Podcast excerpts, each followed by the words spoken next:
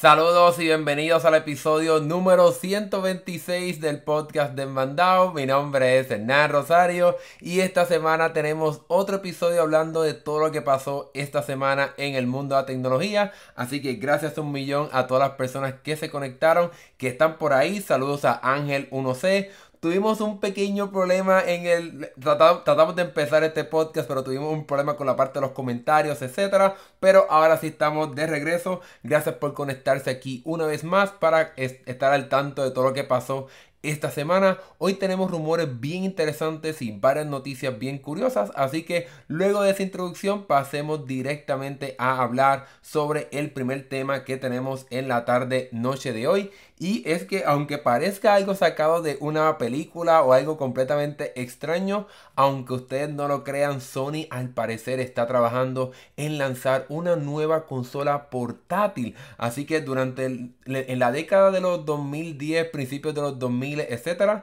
Sony estaba bien de lleno en el mercado de las consolas portátiles. Lanzó el PlayStation portable, el PSP, también lanzó el PS Vita, el PS Go y otras consolas más portátiles en busca de competir directamente con Nintendo, pero ahora al parecer, según nuevos reportes, la compañía está trabajando en una nueva consola llamada con un nombre por lo menos interno bastante extraño, llamada Q-Lite o Q-Lite. Obviamente este nombre es por el momento algo que es un nombre ¿verdad? De, de, proyecto, no es algo completamente confirmado, pero en efecto eso es lo que se está reportando. Ahora bien, hablemos primero del primer reporte, valga la redundancia, que habla sobre cómo esta consola estaría simplemente hecha para conectarse para jugar juegos que tengas directamente en tu PlayStation 5. Así que desafortunadamente, por lo menos según los rumores, esta consola no será lo que muchas personas quisieran, que es obviamente quizás una consola portátil que te permita tener acceso a algunos juegos de la compañía, pero por el momento el reporte asegura que solamente funcionaría para jugar juegos que tengas en tu PlayStation 5. Así que esto sería más o menos como un accesorio que comprarías si tienes esta consola de Sony, sino que no sería algo que comprarías si no tienes la, la consola, el PlayStation 5. Ahora bien, en cuestión de especificaciones, lo que sabemos hasta el momento es que la consola tendría una pantalla de más o menos 8 pulgadas, una pantalla táctil como es de imaginarse en estos momentos, una resolución de 1080p y que va a poder correr por lo menos a 60 cuadros por segundo para que tengas juegos bastante estabilizados y que se vean bastante bien. Y en la parte trasera de la consola pues tendría entonces gatillos con resistencia, así como lo tienen el control DualSense del PlayStation 5, como lo tiene también el, el, PlayStation VR 2, que tiene estos gatillos con mayor resistencia para que entonces tengas una experiencia mucho más inmersiva. Obviamente cuando salieron estos rumores muchas personas estaban un poco tristes o frustradas de que esa es la mentalidad de Sony, que simplemente quiere tener una consola que simplemente pueda jugar juegos que estén en tu consola mediante el internet, como lo puedes hacer hoy día desde tu computadora o desde tu teléfono, tableta, etc. Pero tenemos ahora otro reporte que también nos habla un poco más sobre los planes de Sony para los próximos años, ya que esta consola portátil sería como la segunda fase de la era del PlayStation 5. Ya aunque el tiempo parezca, parezca que no pasa rápido, ya llevamos 3 años del PlayStation 5. Las consolas ahora usualmente duran entre 7 a 8 años, así que estamos llegando más o menos a la mitad de la vida útil del PlayStation 5. Así que Sony está en busca de, eh, como quien dice, renacer o darle otra inyección de vida al PlayStation 5 con esta consola, quizás con supuestamente también un PlayStation 5 eh, Pro. Algunas personas dicen que no veremos esta consola, sino un PlayStation 5 Slim, que sería una consola más delgada o más pequeña. Pero el otro plan de la compañía sería también quizás entrar de lleno al mercado de los juegos en la nube y eso entonces quizás se pudiera estar uniendo directamente a estos rumores de esta consola portátil porque si Sony entra en el mercado de los juegos en la nube pues entonces esta consola pudiera tener otro uso también que sería entonces poder jugar juegos que estén en la nube de este nuevo servicio de la compañía. Ahora bien Esto lo sabemos porque la compañía ha estado contratando a varias personas, supuestamente hay sobre 22 nuevas posiciones bajo esta nueva división de Sony enfocada en los juegos en la nube. Esto pudiera entonces sugerirnos que la compañía quiere darle un poco más de vida, un poco más de poder y de relevancia al servicio que ellos tenían anteriormente de PlayStation Now, que tenía algunos elementos de, de que te permitía jugar juegos en la nube Obviamente esto lo metieron directamente a la nueva, al nuevo servicio de suscripción de Sony,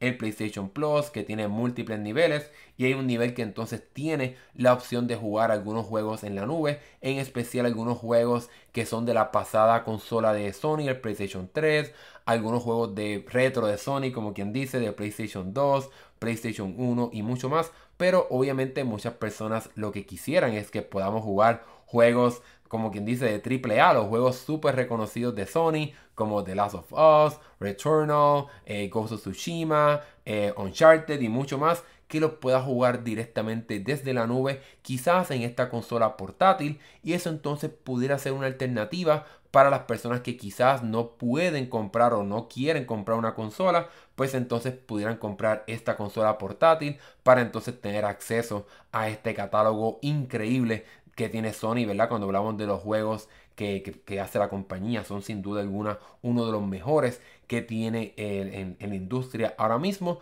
Y entonces pudiera convencer a las personas de pagar una suscripción para que entonces puedan tener acceso a esos juegos directamente desde la nube. Pero por lo menos lo que sabemos hasta ahora y lo que se sugiere hasta ahora sería que entonces esta consola no permitiría jugar juegos que estén grabados físicamente o que estén almacenados físicamente en esta consola, como lo puedes hacer quizás en una Steam Deck que obviamente es la competencia que pudiéramos decir ahora mismo. La semana pasada también hablamos de la Asus ROG Ally, que sería una consola, una computadora realmente portátil para que puedas jugar juegos que los puedes descargar obviamente, pero eh, en el caso de Sony pues estaría yendo por la parte de los juegos en la nube para que entonces sea, ¿verdad? Que esté pensada más en, en el mundo que estamos viviendo hoy día, por lo menos si tienes un buen acceso a internet en tu casa, pues puedes jugar sin problema juegos en la nube. Yo juego a veces mi PlayStation 5 directamente en mi teléfono cuando estoy en la cama, etc. Así que eso sería un buen paso para quizás llamar la atención de un mercado de personas que quizás no pueden comprar PlayStation 5 porque es muy costoso o porque simplemente quizás no quieren tener una consola en su casa. Así que Vamos a ver qué va a pasar. Yo creo que suena algo interesante. Por mi caso me gustaría que también hubiera una opción de tener juegos nativos que se puedan descargar y funcionar en esta consola sin que necesite acceso al internet. Pero para saber todos esos detalles tendremos que esperar un poco más para ver qué exactamente estaría sucediendo. Pero si los rumores no se equivocan, estaremos viendo esta consola portátil en algún momento del 2024. Así que todavía falta un año y prácticamente la mitad de otro para ver qué exactamente estará sucediendo con esta consola portátil. Mientras tanto, obviamente nosotros aquí seguiremos bien de cerca para ver qué estará pasando con esta consola y si en efecto se estará haciendo realidad o no para entonces conocer un poco más sobre cuál será el futuro de Sony en esta área de juegos en la nube, de consolas portátiles y mucho más. Déjame aquí los comentarios, estamos en vivo, así que si tienes algún comentario sobre esta noticia de lo que estará haciendo Sony con esta consola portátil, déjamelo acá abajo y con gusto estaremos dialogando aquí en este programa en vivo. Pero mientras las personas se van animando, pasemos entonces al siguiente tema de la tarde noche de hoy y es que la compañía Vivo, el fabricante chino de teléfonos, se han filtrado dos de sus próximos plegables, así que eh, Vivo se estaría uniendo al club de los teléfonos plegables, ya tanto Samsung tiene varios, Oppo ha estado también entrando eh, de lleno a este mercado de teléfonos plegables, pero ahora le toca el turno a Vivo de lanzar un plegable como si fuese el Galaxy Z Flip y también entonces lanzar el segundo modelo de su Vivo X Fold, que sería entonces el teléfono que, se, que sería plegable pero más como un librito o como una tableta. Y aquí tenemos entonces la primera foto filtrada que sería la foto como de prensa, como le llamamos, las fotos que se toman para promocionar los teléfonos a la hora de, de que veamos el lanzamiento de estos. Y aquí podemos ver entonces este teléfono que sería más como el Z Flip o en la versión de Oppo, el N2 Flip. Pero aquí lo interesante es que este teléfono tendría prácticamente la mitad de la parte externa de la pantalla. Estaría entonces cubierto por una pantalla pero esta sería en el formato horizontal, mientras que entonces el Oppo, el, el, N2 Flip, que hablamos aquí ya hace prácticamente yo creo que más de un mes, la pantalla entonces era en formato vertical, pero prácticamente también la mitad del teléfono. Así que eso sería un factor eh, distintivo cuando lo comparamos con la, oferta de tanto el Galaxy Z Flip como también este teléfono de Oppo. Pero eh, si viste el episodio anterior, nuestros rumores, los rumores que compartimos del Galaxy Z Flip 5, se espera que este teléfono tenga una parte trasera que sea prácticamente completamente una pantalla. Así que si los rumores se hacen ciertos, aún el Galaxy Z Flip 5 va a tener una pantalla externa más grande que este teléfono. Pero para saber eso con seguridad tendremos que esperar al lanzamiento de ese Galaxy Z Flip 5 que se supone que sea en algún momento en agosto. Así que tendremos que esperar un poco más para conocer a este nuevo teléfono plegable de Samsung. También en la parte trasera, si se fijan, tenemos entonces un módulo de cámara eh, circular que según las filtraciones que habíamos escuchado anteriormente, es posible que esta cámara tenga un sensor de 50 megapíxeles para la cámara principal y entonces un sensor de 12 megapíxeles para una cámara con un lente ancho. Así que en ese sentido, pues también tendría dos cámaras como también eh, tiene actualmente el Galaxy Z Flip 4, ¿verdad? El modelo que tenemos ahora mismo. Obviamente es un poco difícil ver en la foto si en efecto este teléfono se estará cerrando completamente plano, como ya hemos visto de parte de otros teléfonos plegables, como los de Oppo también, pero por lo menos por lo que se ve aquí parece que en efecto sí el teléfono estaría cerrando completamente, algo que lo diferenciaría del Galaxy Z Flip 4, aunque ya sabemos que, por lo menos los rumores, ¿verdad? Sabemos que por lo menos el Galaxy Z Flip 5 y el Galaxy Z Fold 5, estos teléfonos también estarían cerrando completamente plano, a diferencia de lo que tenemos hoy día con el Galaxy Z Flip 4 y el teléfono también Z Fold de Samsung. En cuestión del interior no tenemos muchos detalles, pero estará llegando con el procesador más poderoso ahora mismo, el Snapdragon 8 generación 2 y entonces también tendría una pantalla de 6.8 pulgadas con una resolución 1080p, así que en ese sentido está bastante interesante este teléfono, aunque obviamente todo dependerá de cuánto costará, cuánto entonces tratará de irse por debajo de lo que ofrece Samsung con sus teléfonos plegables como este, pero por suerte no tendremos que esperar mucho tiempo para conocer a este Vivo eh, Z Flip, ya que eh, este Vivo X Flip, ese es el modelo del teléfono, ya que la compañía estará presentándolo en algún momento en este mes, aunque desafortunadamente no tenemos una fecha exacta de cuándo será el lanzamiento de este teléfono plegable de la compañía. Pero como mencioné anteriormente, esto no se queda aquí, ya que la compañía también se le filtró información sobre el teléfono plegable más como una tableta, como un librito, que estaría entonces también anunciando prontamente en algún momento durante este mes, ya que entonces aquí tenemos algunas de las especificaciones del el Vivo X Fold 2, que sería entonces la próxima generación de este teléfono plegable de Vivo. Aquí tenemos en un lado las, las especificaciones del teléfono cuando está abierto y entonces también a la derecha cuando el teléfono está cerrado. Hay varias especificaciones sumamente sorprendentes de este teléfono, ya que en la pantalla interna del teléfono sería una de 8.03 pulgadas, para las personas que están viendo aquí la foto, tenemos como una foto eh, filtrada del mercado chino, con letras chinas, etcétera. Y entonces internamente también tendría una pantalla que se actualiza a 120 Hz. Pero lo más sorprendente de todo esto es que la pantalla interna del teléfono tiene una, brillantez de 1800 nits, algo completamente sorprendente para un teléfono como este y también para la pantalla interna, que incluso es más brillante que la pantalla externa, así que parece que Vivo quiere que utilices el teléfono constantemente con la pantalla abierta. Para que tengan una idea, el iPhone 14 Pro llega a 2000 nits y el Galaxy S23 Ultra llega a 1750 nits, si no me equivoco y si recuerdo bien. Así que en ese sentido, esta compañía se estaría adelantando bastante a lo que Samsung ofrece en sus teléfonos, aunque por el momento no hemos escuchado qué exactamente estaría haciendo la compañía con sus teléfonos plegables, pero no me no creo que Samsung está añadiendo una brillantez tan alta en estos teléfonos plegables que estarán llegando en agosto. Así que vamos a ver qué pasará con esos teléfonos. En el interior estaremos viendo el procesador, eh, el Snapdragon 8 generación 2, así que en ese sentido este teléfono tendría un procesador bastante rápido, el de último modelo, y tendría también especificaciones de un RAM bastante rápido. Aquí no tenemos la información, pero se supone que así sea, y también almacenamiento interno de velocidad US 4.0. Así que en ese sentido el teléfono será bastante rápido con respecto a su almacenamiento. Y en la parte de batería, yo creo que ahí también estará superando a Samsung, por lo menos en la velocidad de carga, ya que la batería sería de 4800 mAh,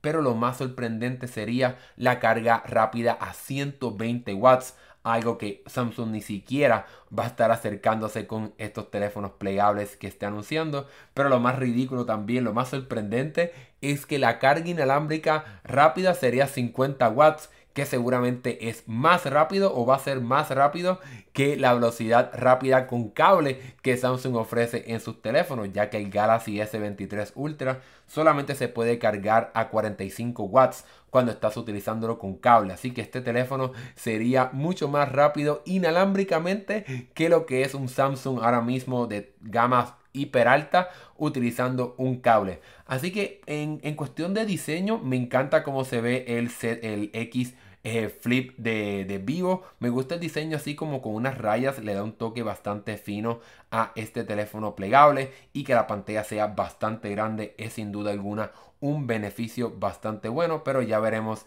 cómo es que exactamente funcionará. Qué otras cosas la compañía estará añadiendo a este teléfono plegable. Y entonces también aquí tenemos el Vivo X Fold 2 que también el diseño se ve bastante bonito, se ve bastante refinado, tiene por lo menos, aunque no sabemos las especificaciones de la cámara, vemos que sí tiene tres sensores o quizás cuatro, aunque quizás yo creo que esto es el flash del teléfono, tiene un diseño bastante bonito en esta parte roja, me gusta realmente cómo es que se ve este teléfono, pero ya veremos qué exactamente estará sucediendo con estos teléfonos plegables, cuándo es que estarán llegando, cuál será el precio y qué entonces qué funciones de software estarán llegando porque ahí es donde quizás Samsung tiene la ventaja en cuál es, es el software y cómo es que funcionan estos teléfonos y las funciones que ofrecen. Y también no sabemos si estos teléfonos serán resistentes al agua, algo que ya Samsung le ha dado a sus teléfonos plegables. Así que en ese sentido, Samsung está un poquito en la delantera cuando hablamos de teléfonos plegables, pero tendremos que esperar a que entonces Vivo anuncie sus propios teléfonos para conocer. En efecto, si, eh, cómo entonces se compararían la oferta de Vivo con la oferta de Samsung. Así que déjame saber aquí en los comentarios qué piensas tú sobre estos teléfonos de Vivo. ¿Te llaman la atención? ¿Te interesan? ¿Crees que el futuro es de los teléfonos plegables? Déjame saber aquí tu opinión en los comentarios. Recuerda que estamos en vivo, así que puedes dejar tu comentario aquí y con gusto lo estaré leyendo, lo podrás ver en la pantalla sin ningún problema para que comentes y dialogues conmigo en este programa semanal que tenemos aquí en el cual hablamos de todo lo que pasó, lo más importante en el mundo de la tecnología. Así que nos vamos a quedar en Android, nos vamos a quedar en estos teléfonos, pero pasemos ahora a teléfonos que no se doblan, pero que son increíblemente también sorprendentes, ya que la compañía Asus, la semana pasada hablamos de su eh, computadora portátil, pero ahora le toca el turno de conocer un poco más de su teléfono súper poderoso enfocado en los videojuegos, el Asus ROG o ROG Phone 7. Así que esta compañía lanzó dos teléfonos, el Phone 7 o el ROG Phone 7 y la versión Ultimate o la versión más sorprendente y poderosa de este teléfono. Aquí lo estamos viendo para las personas que están viendo el programa aquí en vivo en YouTube. Y el teléfono es de cierta forma un poco similar a lo que hemos visto anteriormente en estos teléfonos enfocados en gaming, pero obviamente con especificaciones más actualizadas para que el teléfono esté al día con respecto a lo que la gente espera hoy día en un teléfono poderoso como lo es este ROG Phone 7. Ahora bien, como tenemos dos teléfonos, hay algunas cosas que sí comparten entre sí y otras cosas que son eh, exclusivas del modelo del modelo Ultimate, así que perdonen ahí un momento. Estos teléfonos comparten varias cosas interesantes, como por ejemplo la pantalla, así que la pantalla en ambos teléfonos es sumamente grande y rápida y poderosa. No es una resolución muy alta, pero sí está enfocada en darte una fluidez increíble, ya que la pantalla es de 6.78 pulgadas, es 1080p, para mí no está nada mal y puede actualizarse a 165 Hz, así que eso es algo bastante sorprendente que usualmente solamente vemos en teléfonos enfocados en videojuegos. Y la brillantez no se queda bastante atrás, es de 1500 nits, así que eso es bastante sorprendente en este teléfono para que pueda jugar sin ningún problema, aun cuando haya mucho sol afuera, ¿verdad? Así que puedes jugar sin ningún problema en la calle y no tendrás ningún problema. Y en cuestión de las especificaciones, incluye, como es de esperarse, el procesador más poderoso ahora mismo de parte de Qualcomm, el Snapdragon 8 generación 2. Y para que pueda jugar por mucho, mucho tiempo, tiene una batería de 6000 mAh. Así que este teléfono se supone que te dure bastante tiempo y que cuando estés jugando también pueda durarte, darte varias sesiones largas de juego. Pero lo interesante de este teléfono es que tiene una batería dividida en su interior. Así que estos 100.000 mAh no están solamente en una batería, sino que la compañía colocó dos baterías. Si colocamos el teléfono de forma horizontal, tendría dos baterías así a lo largo del teléfono para que entonces puedas cargar el teléfono mucho más rápido. Ahora mismo no me, no, me consta cuál es la velocidad de carga, pero te garantizo que es sumamente rápida porque pueden cargar mucho más rápido dos baterías pequeñas de 3000 mAh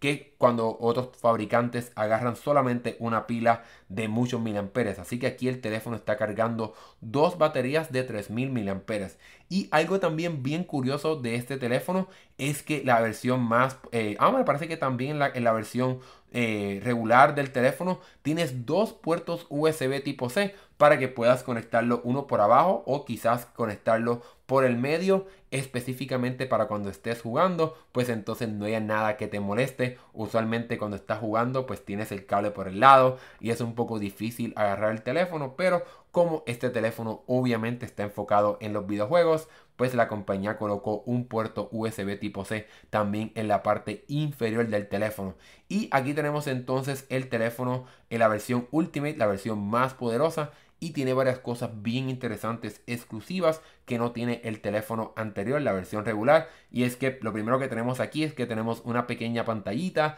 que tiene diferentes animaciones, puedes mostrar notificaciones, la batería. Realmente puedes colocar muchas cosas bien interesantes aquí. Y lo otro también es que en esta parte hay como una, una tapa que el teléfono automáticamente puede abrir para que cuando entonces conectes el ventilador que le puedes colocar de forma ¿verdad? extra, algo que puedes comprarle el teléfono, ese ventilador va a permitir conectarse directamente a esa área del teléfono que se abre y expone en la parte interna del teléfono para que este ventilador pueda enfriar la parte interna del teléfono. Eso es lo más sorprendente para mí de este teléfono y este ventilador que tiene aquí en la parte trasera. Como te puedes fijar, tiene aquí en los lados botones para que también puedas utilizarlos en el juego y puedas quizás pues tener un poco más de versatilidad a la hora de jugar y que se sienta quizás la experiencia un poco más como la de un, juego quizás de una consola, etcétera, que tienes acceso a botones, aunque ambos teléfonos en la parte externa del teléfono tiene estos gatillos eh, em, sensibles al tacto para que entonces puedas jugar y puedas entonces sincronizar algunas funciones del teléfono tocando los lados laterales del teléfono para que entonces puedas eh, mover algunas funciones del teléfono a esos botones y que entonces puedas liberar algunas partes de la pantalla del teléfono para que entonces no tengas, ¿verdad? quizás tengas una experiencia un poco más limpia a la hora de utilizar este teléfono. Aunque este ROG Phone 7 no está enfocado en la parte de cámaras, sí tiene algunas cosas interesantes cosas que comparten entre ambos teléfonos. Es algo que no es exclusivo del teléfono Ultimate, ya que en ambos teléfonos tienes un sensor regular de 50 megapíxeles, un lente ancho de 13 megapíxeles y entonces un lente macro que realmente yo diría que ni cuenta porque tiene solamente 5 megapíxeles pero ahí tienes esa opción también y entonces en la parte frontal encontrarías una cámara eh, de 32 megapíxeles. Así que en ese sentido, ambos teléfonos tienen especificaciones bastante sorprendentes, pero donde se, donde se diferencian un poco más es en la parte de diseño que ya mencioné anteriormente y un poco también en la parte de almacenamiento y RAM, ya que el teléfono más económico de estos dos, el Phone 7 regular, viene con 12 GB y 256 GB de almacenamiento o una opción con 16 GB de RAM y entonces 512 GB de almacenamiento, ya que entonces la versión Ultimate solamente llega con 16 GB y 512 GB de almacenamiento y este sistema mejorado de enfriamiento que permite, valga la redundancia, enfriar el teléfono mucho más utilizando tanto el ventilador como también la parte interna del teléfono. Así que también la versión Ultimate o la versión más poderosa tiene un sistema un poco más poderoso de, de enfriamiento interno del teléfono a la hora de poder disipar el calor que está entonces generando el procesador y que entonces el teléfono no se sienta tan caliente en las manos, que entonces pueda mover mucho más rápido la parte de el, ¿verdad? la parte caliente del teléfono y que entonces no moleste mucho a la hora de utilizarlo. Ahora bien, este teléfono, como mencioné, como está enfocado en la parte de videojuegos, estos teléfonos usualmente tienen un precio bastante alto cuando lo comparamos con otros teléfonos, pero es que también tienen especificaciones sumamente poderosas, en especial la batería, la pantalla a 165 eh, eh, Hz. Eso es algo bastante sorprendente que obviamente aumenta el precio de este teléfono, ya que por lo menos en el mercado europeo la versión regular empezaría en 1000 euros y entonces la versión más poderosa, la versión Ultimate, comenzaría en 1400 euros. Así que es un precio bastante alto y desafortunadamente no tenemos una fecha exacta de cuándo estará llegando a Estados Unidos o a este lado del mundo, pero este teléfono sin duda alguna, como hemos visto anteriormente de otros teléfonos de Asus, de estos teléfonos enfocados en, el, en los videojuegos, son teléfonos sumamente increíbles, costosos, pero increíbles si quieres la mejor experiencia a la hora de jugar juegos en tu teléfono. Así que si eres una persona que le gusta jugar, eh, ya sea Fortnite, ya sea Call of Duty o otros juegos, Genshin Impact, etcétera, todos estos juegos móviles, pues este teléfono sin duda alguna es una alternativa muy buena para que puedas tener una excelente experiencia a la hora de jugar videojuegos en tu móvil. Déjame saber aquí en los comentarios, estamos en vivo como les mencioné, qué piensas tú sobre este teléfono de Asus es algo que te llama la atención, es algo que te interesaría, déjamelo saber aquí en los comentarios y entonces si escribes un comentario pues lo leo aquí en vivo para que dialogues y, compartes y compartas conmigo. Mientras tanto, mientras las personas quizás se van animando un poco a contestar, a escribir sus mensajes y a dialogar aquí conmigo, pasemos entonces Ah, nos quedamos hoy. Este episodio del podcast está enfocado bastante en Android, en, en, otros teléfonos. Apple esta semana estuvo un poquito en silencio en cuestión de noticias, etcétera. Pero aquí no se preocupen, siempre tenemos un episodio enfocado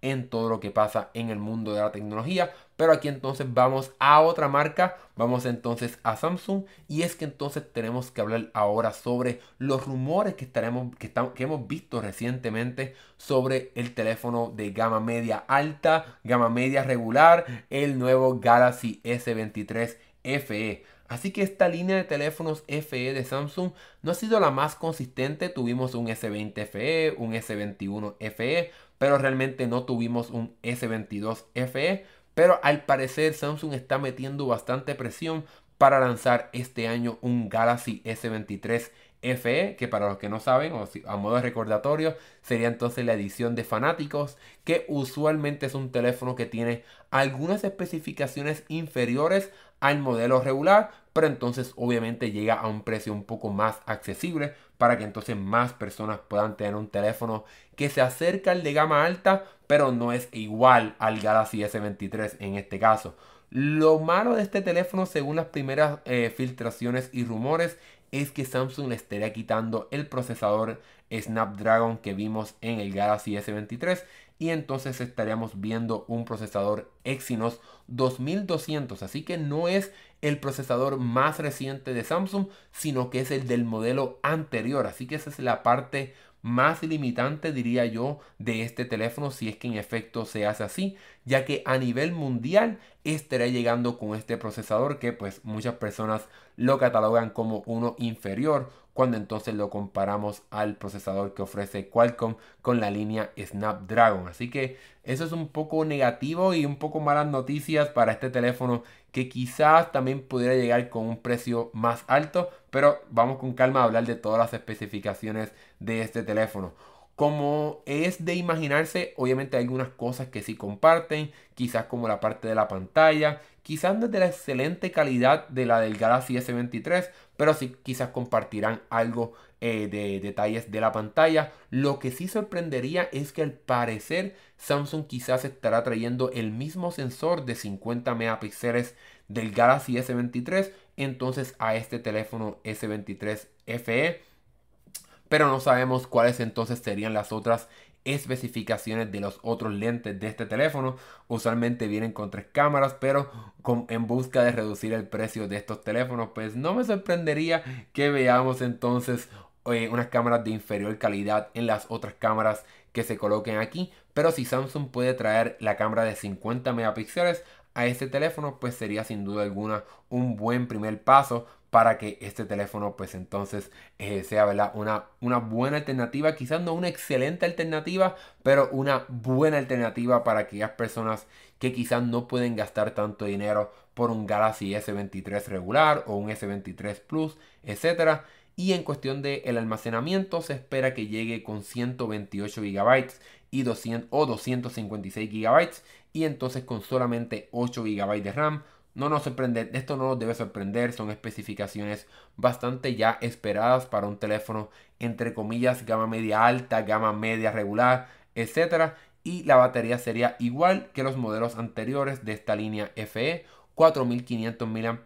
y seguramente no va a cargar muy rápido que digamos en estos teléfonos económicos, ya que según los rumores esta batería solamente cargaría a 25 watts. La otra parte que estaba mencionando de los rumores de este Galaxy S23 es que hay un poco de malas noticias, ya que según estas filtraciones que hemos visto recientemente, este teléfono estará recibiendo un aumento de precio, quizás no en todas las regiones, pero por lo menos hemos estado escuchando que entonces comenzaría en 700 dólares y no en 600, en 600 como hemos visto en los modelos anteriores. Yo diría que ya 700 dólares se va acercando bastante al precio de los teléfonos gama alta que ofrece Samsung. Así que yo creo si en efecto llega a este precio, yo creo que se convertiría en una, en una, alternativa no muy buena si es que llega con estas limitaciones del procesador, si llega quizás con algunas limitaciones en la parte de la pantalla, cuando lo comparamos con un Galaxy S23 regular.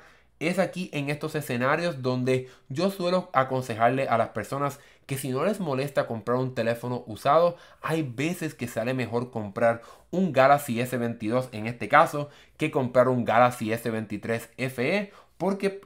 si compras un Galaxy S22 regular pues te estarás llevando el teléfono más poderoso de Samsung del año pasado sin ninguna limitaciones mientras que entonces con el Galaxy S23 FE si es que en efecto sería así pues, pues te estaré llevando algunas limitaciones, quizás en la calidad de los materiales de uso, quizás en el procesador, en el RAM, en la memoria, en la batería, en otros factores más. Así que vamos a ver qué va a pasar exactamente con este Galaxy S23 FE, si en efecto lo estaremos viendo o no. Si lo vemos sería entonces para el último trimestre del 2023, así que usualmente estos teléfonos eh, de la línea FE llegan después de agosto, después de que Samsung lanza los teléfonos plegables. Así que vamos a ver qué estará pasando, ya que Samsung por lo menos en la parte de los teléfonos el S23, S23 Ultra han sido un poco no tan exitosos, no han sido tan malos quizás como otros teléfonos anteriores de la compañía, pero sin duda alguna el Galaxy A54, muchas personas se quejaron de él y yo creo que entonces con este Galaxy S23 FE, si en efecto llega con esta, este aumento de precio y estas limitaciones específicamente en la parte de procesadores, pues yo creo que realmente es un aspecto un poco negativo que estaría afectando bastante las ventas y el éxito de este Galaxy S23 FE. Pero para conocer exactamente qué estará pasando con este teléfono tendremos que esperar a ver qué exactamente estará haciendo Samsung este año. Así que mantente sintonizado a este podcast, a este canal, para que no te pierdas nada. Una vez entonces sepamos más información sobre este Galaxy S23 FE de parte de Samsung. Ahora que llegamos al final de esta parte de esta noticia, ¿qué piensas tú sobre este Galaxy S23 FE? ¿Es un teléfono que estás esperando? ¿Qué te gustaría ver en este teléfono? ¿Te gustaría ver un procesador Qualcomm? ¿Te gustaría ver quizás hasta una reducción de precio? No un aumento, una reducción. Déjamelo, saber aquí en los comentarios. ¿O qué teléfono también quizás estás pensando en comprarte este año o en los próximos semanas, meses? Déjame saber tu opinión aquí en los comentarios y mientras quizás las personas se van eh, animando a comentar y hacer, eh, dialogar aquí en este episodio del podcast de Mandado. Pasemos entonces al próximo tema de la tarde noche de hoy y es que YouTube ha revelado varias funciones interesantes que estaremos viendo eh, ya de inmediato ya que llegaron para todas las personas. Yo he llegado a usarlas ya por un tiempo, pero eh, ahora es que estará llegando de forma oficial para la gran mayoría de las personas. Así que aquí tenemos las funciones que YouTube ha revelado que estarán llegando para la versión, para aquellas personas que paguen por YouTube Premium. Y la primera función que YouTube nos cuenta es una función enfocada en poder entonces crear como quien dice listas de reproducción para que entonces puedas crear una lista de videos que quieres ver en un, en un orden específico. Esta función yo la uso constantemente cuando por ejemplo quiero ir al gimnasio o quiero entonces escuchar un video detrás del otro y que yo tenga control de cuál es el video que estaré viendo, pues entonces con esta función te permite entonces llevar los videos y decirle a YouTube pon este video que sea el próximo video que aparecerá después de este o, o ponerlo al final de esta lista de reproducción para que entonces tengas más control de cómo es que entonces se están reproduciendo los videos a la hora de quizás irte quizás en, una sesión bastante larga de consumir YouTube. Es una función que yo llevo utilizando ya hace un tiempo y en realidad me gusta mucho y ahora entonces ya está disponible para todas las personas que utilicen eh, o que paguen por YouTube Premium. La otra función que realmente no podemos mostrar aquí con respecto a cómo es que entonces funcionará es que entonces ahora finalmente YouTube se aprovecha de la función que vimos eh, de que Apple añadió a sus teléfonos para poder compartir contenido con personas, con tus amigos, familiares y ver ese contenido a la misma vez, ya que ahora dentro de YouTube, si pagas por premium, vas entonces a por lo menos en un iPhone poder ver un video con otra persona en una llamada en FaceTime eso entonces te permitiría pues compartir ese video con tus amigos, familiares o, quien, con quien quieras para que entonces puedas ver el video a la misma vez sincronizado en una videollamada. Pero en el caso de Google, pues entonces esta función estaría aplicando a la aplicación de eh, Google Meet. Así que si utilizas Google Meet en Android, pues entonces vas a poder ver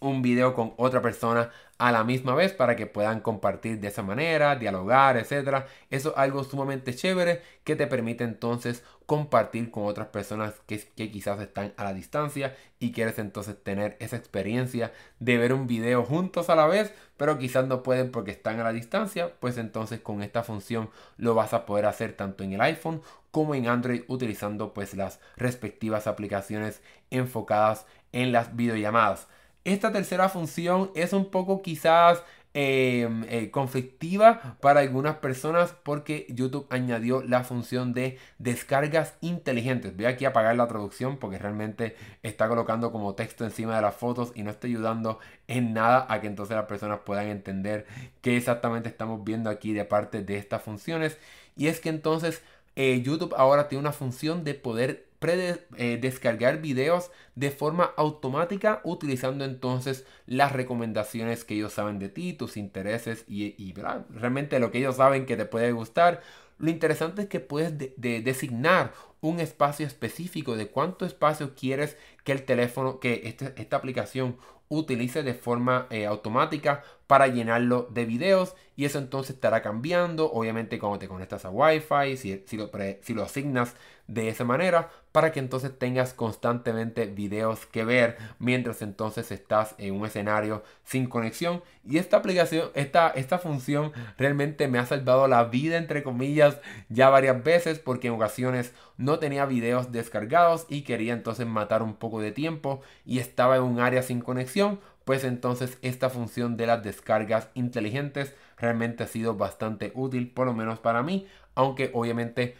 tienes que tomar un poco de control si tu teléfono no tiene mucho espacio, pues entonces eh, eh, cambia la parte de la configuración para asegurarte que no está utilizando más espacio de lo que pues, realmente tú quieres gastar en esta función o apagarla si te molesta porque quizás tienes un plan de datos limitados, pues entonces ten eso en consideración a la hora de activar esta función.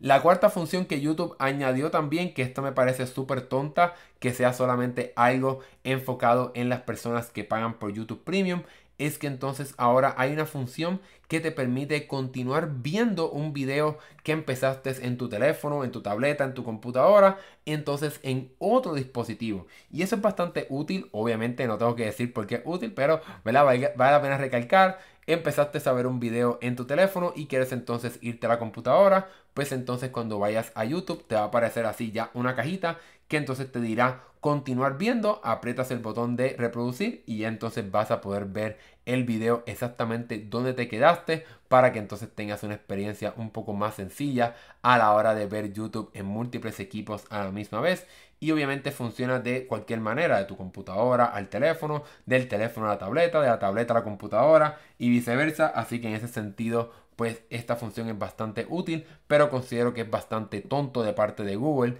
eh, frenar esta función detrás de la membresía de YouTube Premium. Diría que esto debe ser algo universal, que el, el teléfono pueda funcionar, hacer esa función o que tu tableta o que la página web funcione sin ningún problema, pero YouTube sin duda alguna quizás está agarrando algunas funciones y escondiéndolas detrás de esta barrera de pago para entonces motivar a las personas a pagar por esta membresía de YouTube Premium. Y la otra función que Google anunció para su servicio de YouTube Premium es algo que no podemos mostrar aquí, pero es entonces una versión con mejor calidad de 1080p. Obviamente 1080p es una resolución, así que no estamos hablando de mayor resolución, sino el bitrate. El bitrate es la calidad del video, cuánta información se usa para entonces mostrarte ese video. Así que con esta función de 1080 con mejor calidad, vas a entonces poder ver videos, pues obviamente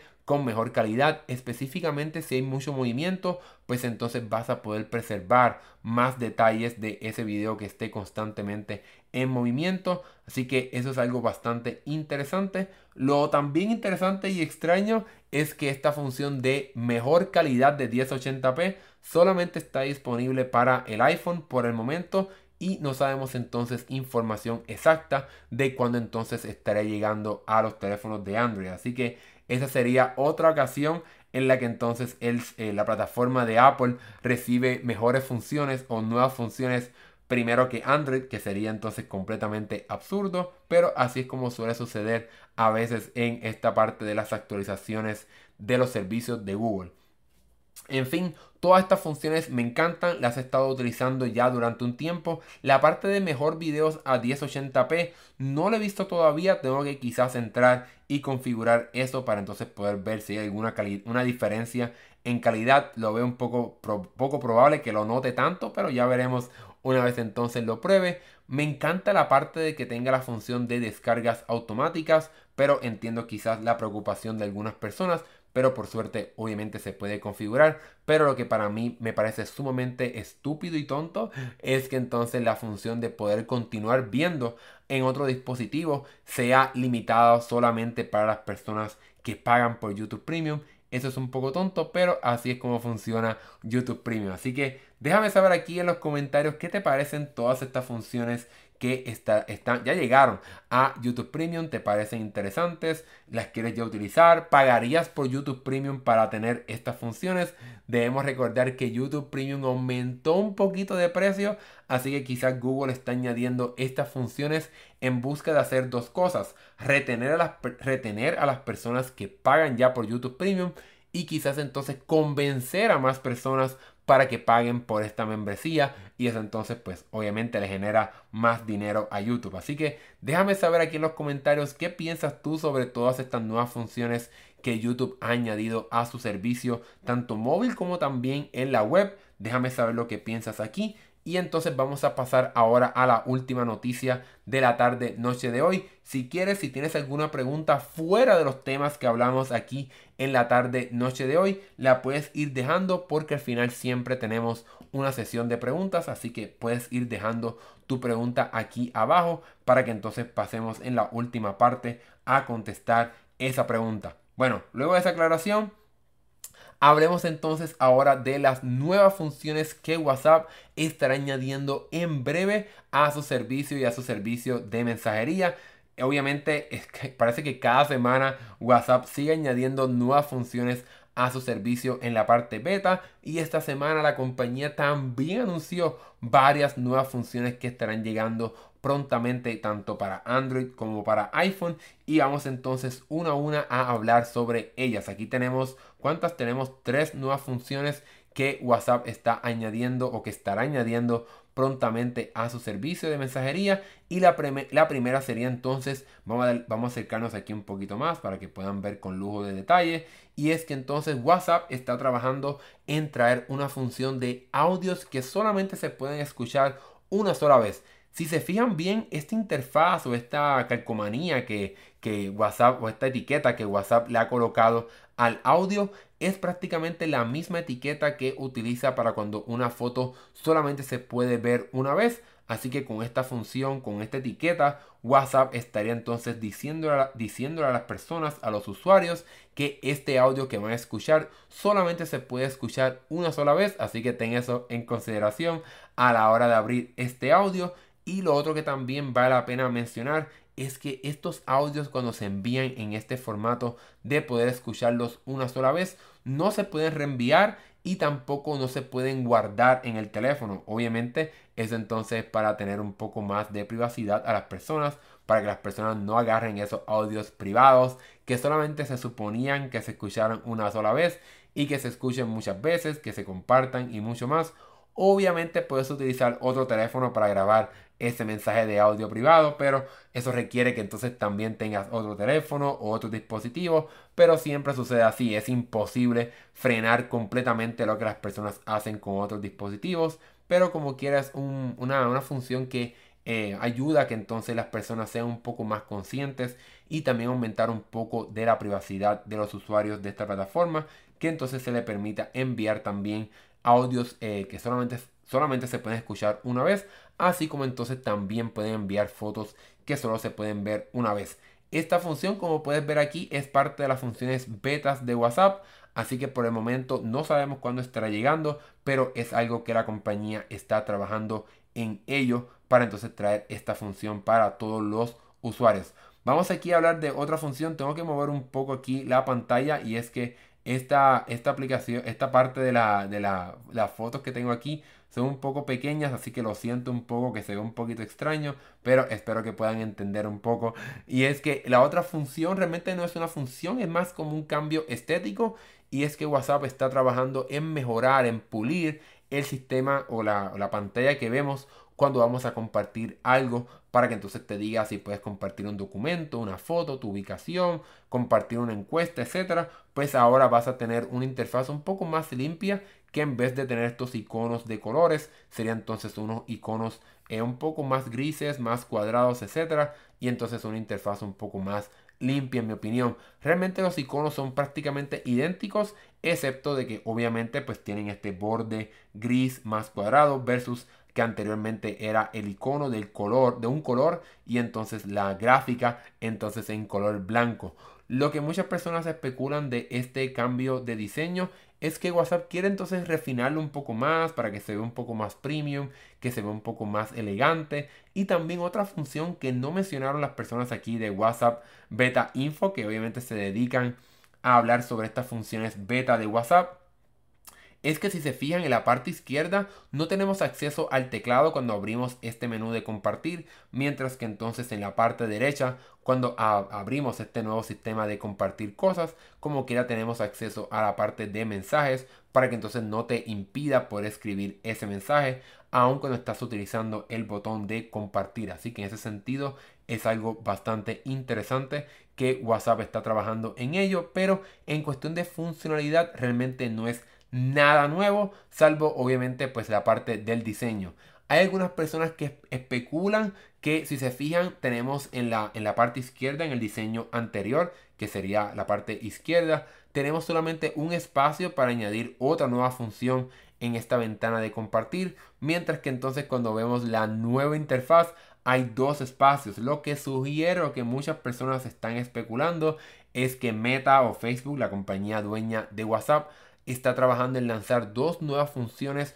o dos nuevas categorías de cosas que se pueden compartir directamente en WhatsApp. Así que vamos a ver qué exactamente estará sucediendo. Esto es algo que por el momento solamente se está probando en Android, según la información de este portal, pero seguramente quizás también estarán cambiando, rediseñando el de iPhone o el de iOS con algunos cambios, algunas eh, partes estéticas que entonces traigan al de Android, pero no sabemos exactamente cómo es que funcionará el de Android una vez entonces se haga realidad. Así que pasemos ahora de un cambio estético a un cambio entonces uno más funcional. Así que durante prácticamente diría yo fácilmente más de un año, yo creo, hemos estado hablando aquí en el podcast cómo WhatsApp está trabajando en finalmente permitir que este servicio funcione en tabletas de forma independiente o que por ejemplo puedas tener un teléfono iPhone y un teléfono Android y puedas utilizar WhatsApp